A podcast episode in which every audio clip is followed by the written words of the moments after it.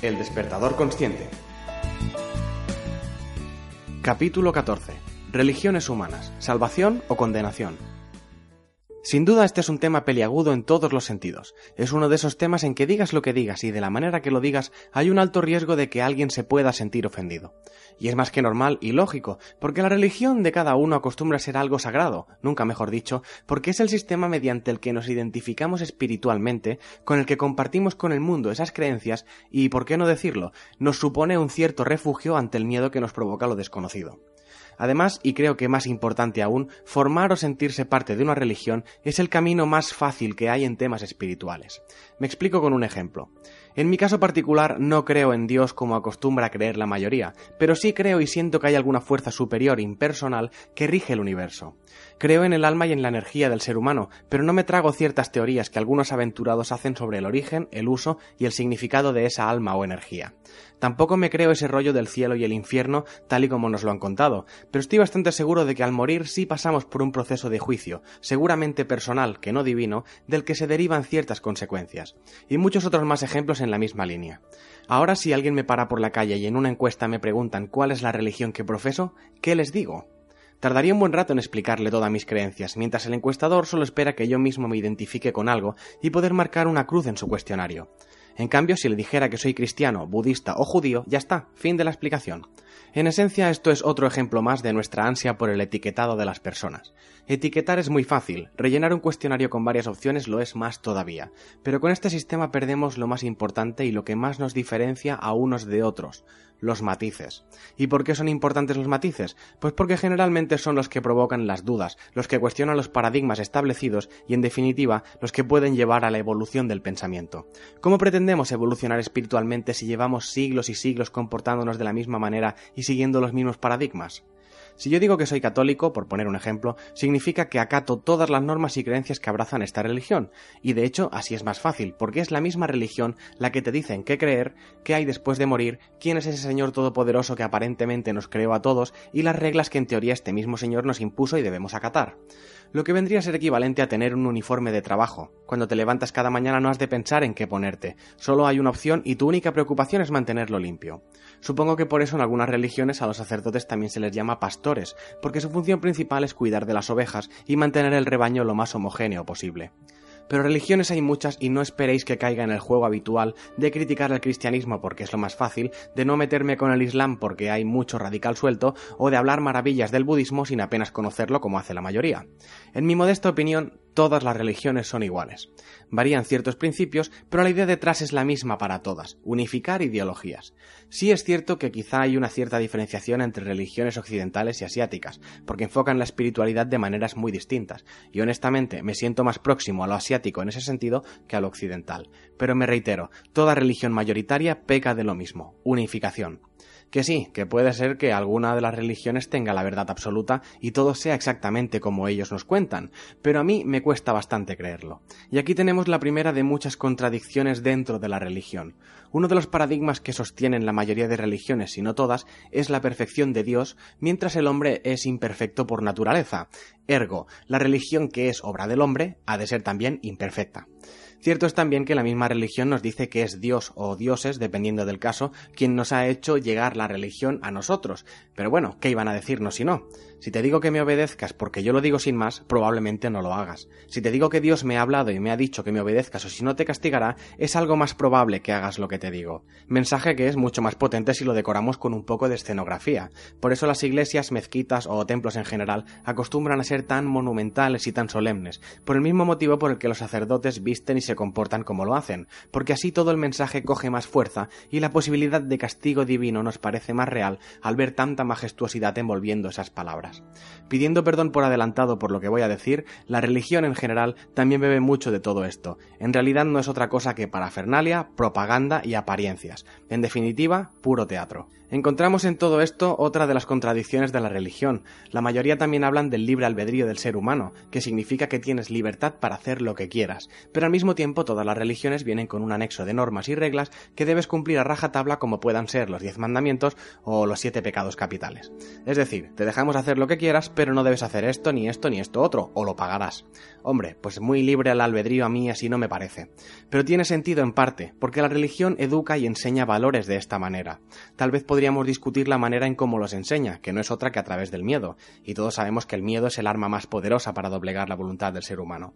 Y en esto también encuentro más contradicciones. Te hablan de Dios como un ser supremo, elevado espiritualmente al máximo exponente, que es omnisciente y omnipotente. Reconozco que como formato de Dios así pinta bastante bien, pero al mismo tiempo te dicen las religiones que debes tener devoción total por Él, que debes adorarlo continuamente y nunca, nunca, nunca poner en duda su palabra. Que igual es que yo, en mi limitada mentalidad humana, no puedo entender los motivos reales de un Dios. Pero ¿qué necesidad tiene un ser omnipotente de recibir alabanzas a todas horas de seres supuestamente inferiores como nosotros? Y más importante aún, uno de los mensajes más repetidos es que Dios es amor. Y mira, en eso hasta podríamos estar de acuerdo. Pero luego las Santas Escrituras te hablan de diluvios universales, de los cuatro jinetes del Apocalipsis y del infierno como castigo último para toda la eternidad si te has portado mal. Hombre, pues menos mal que Dios es amor, porque si fuera lo contrario yo no me puedo imaginar la que nos caería encima y en su mayoría estos actos descritos en las escrituras, ciertos o no, que esto en realidad poco importa, son actos de juicio severo, a pesar de que se nos remarcó, muy acertadamente a mi parecer, eso de no juzguéis si no queréis ser juzgados. Y no solo son actos de juicio, sino que son actos de venganza, de ira, como el ser humano ha ofendido a Dios por lo que sea, pues Dios lo castiga o se venga enviando calamidades a la tierra. Yo no sé si existe ese Dios tal y como lo pintan. Lo que tengo claro es que si existe y es tan omnipotente, lo que más le debe cabrear es que le adjudiquemos comportamientos humanos. La venganza o el castigo no me parecen actos demasiado divinos, son actos humanos, lo que es normal, porque como ya he dicho más de una vez, la religión y las escrituras son obras del hombre. Dicen que Dios nos hizo su imagen y semejanza, pero en realidad parece que el proceso haya sido la inversa, y si Dios tuviera que cabrearse por algo, este sí que sería un buen motivo para desatar un apocalipsis.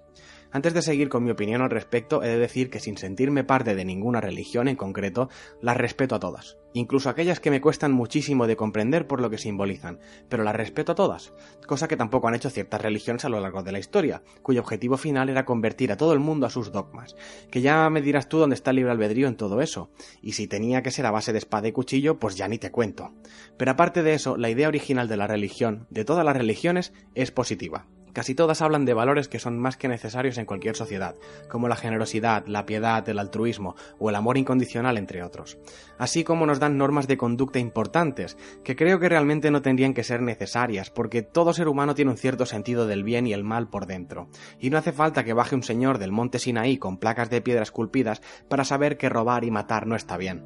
Pero bueno, si eso ayuda a aclarar las reglas del juego a los que pudieran no tenerlo claro, pues bienvenido sea. Como decía, toda religión es buena en esencia, es la interpretación del hombre la que falla, cosa que se puede apreciar con más claridad en el Islam.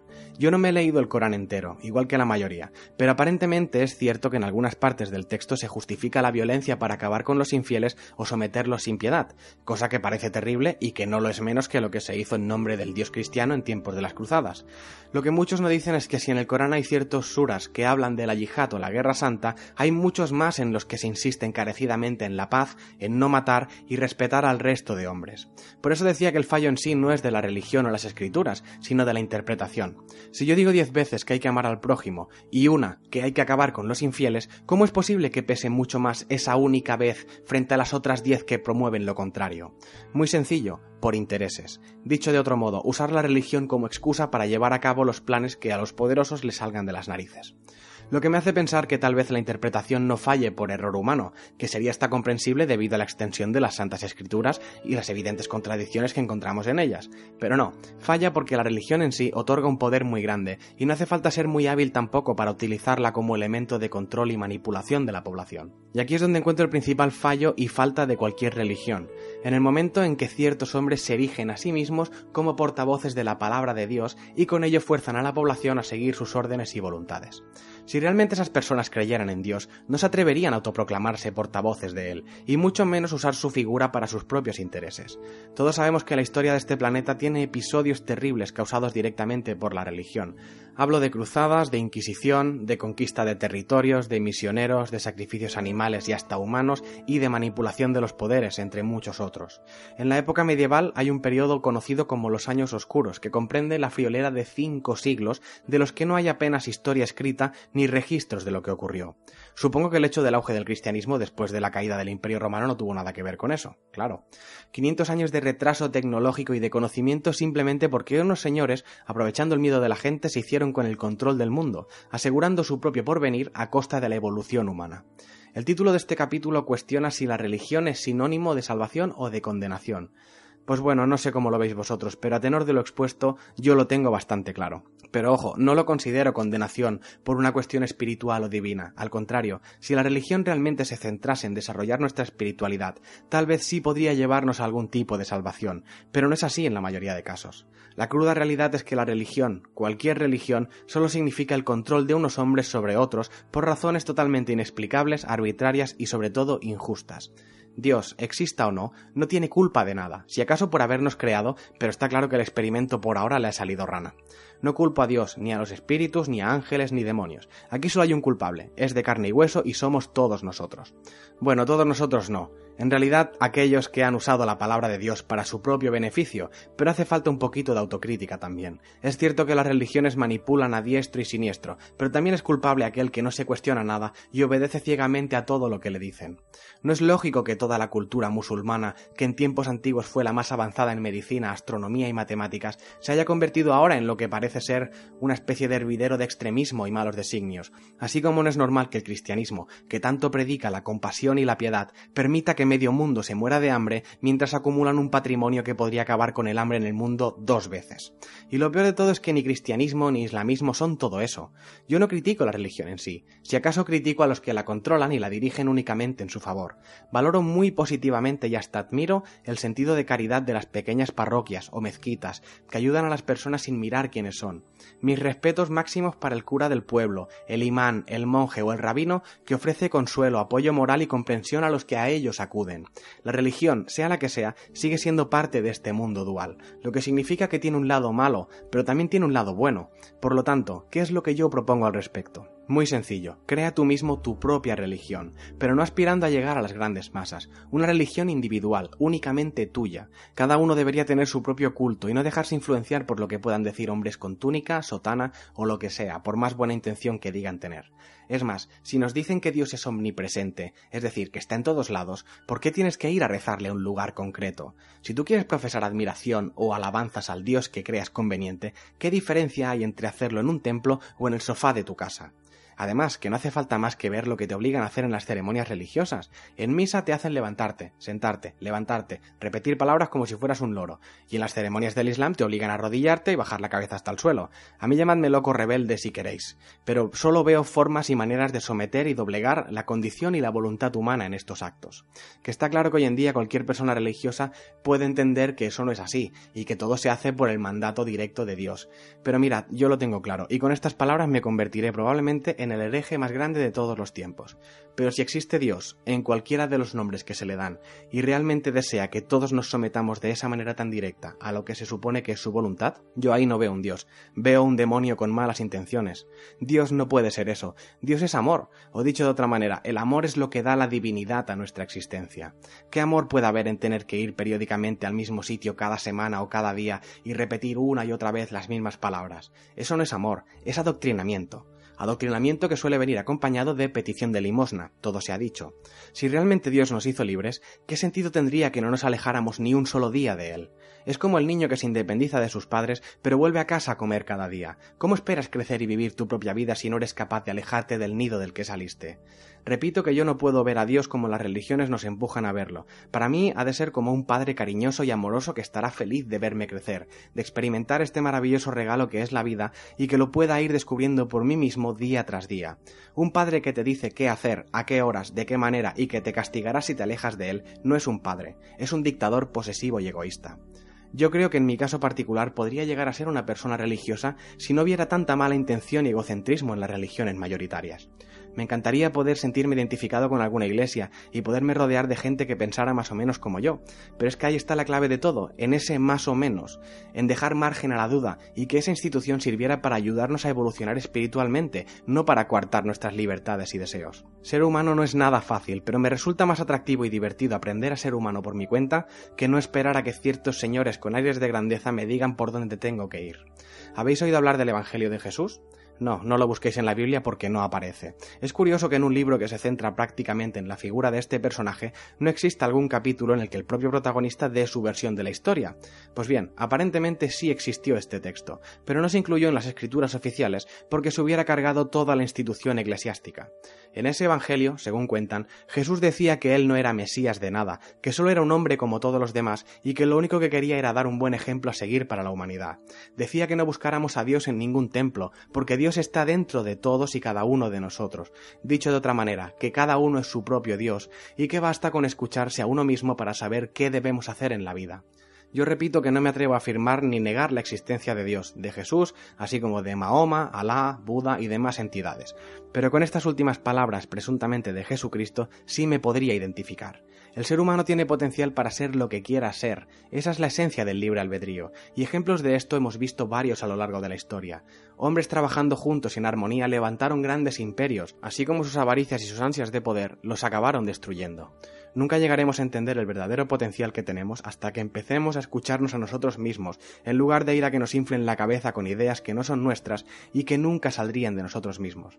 Así que yo lo tengo claro, la religión, al menos como está planteada hoy mismo, nunca nos traerá la salvación, porque la única salvación posible para todo el planeta es que cada uno empiece a escuchar al Dios que lleva dentro, y tal vez haya quien me acuse de soberbio o de orgulloso humano que se cree más que el mismo Dios, pero se equivocaría. ¿Quién es más soberbio? ¿El que pone en duda la propia existencia y está continuamente buscando respuestas para llegar a la verdad o el que cree que tiene suficiente potestad como para hablar en nombre de Dios. Con esto no pretendo ser un hereje, al contrario, precisamente poniendo en duda la existencia o no de Dios, creo que me acerco más a la divinidad que creyendo ciegamente en la palabra de otros hombres. ¿No os habéis parado a pensar que si un Dios omnisciente y omnipresente quisiera que le adorásemos y dejáramos todos nuestros quehaceres para ir a escuchar las palabras de sus portavoces, tal vez nos lo hubiera hecho saber personalmente? Con esto no digo que el hecho de que Dios no nos hable directamente signifique que no exista. Al contrario, en caso de existir, que no nos hable y nos deje la capacidad de juzgar y elegir nuestro propio destino es la mayor prueba de que es un buen Dios. Aquí no se impone nada. ¿Tú decides creer en ciertas religiones? Pues adelante, nada te lo impide. Eso sí me parece obra de un buen padre, que permite que sus hijos cometan errores para que puedan aprender. Incluso a veces contempla impasible mientras nos hacemos daño porque eso también nos enseña. Muchos culpan a Dios por los errores de la Iglesia, pero Él no creo que haya intervenido en eso. Solo es obra de hombres, y lo que hemos provocado los humanos debe ser arreglado por humanos. ¿En qué creceríamos o qué aprenderíamos si una fuerza divina nos sacase las castañas del fuego cada vez? Las religiones mayoritarias solo son fruto de la avaricia y el ansia de poder del ser humano.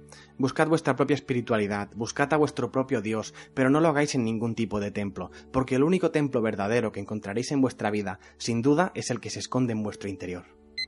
¿Oís eso? Es hora de despertar.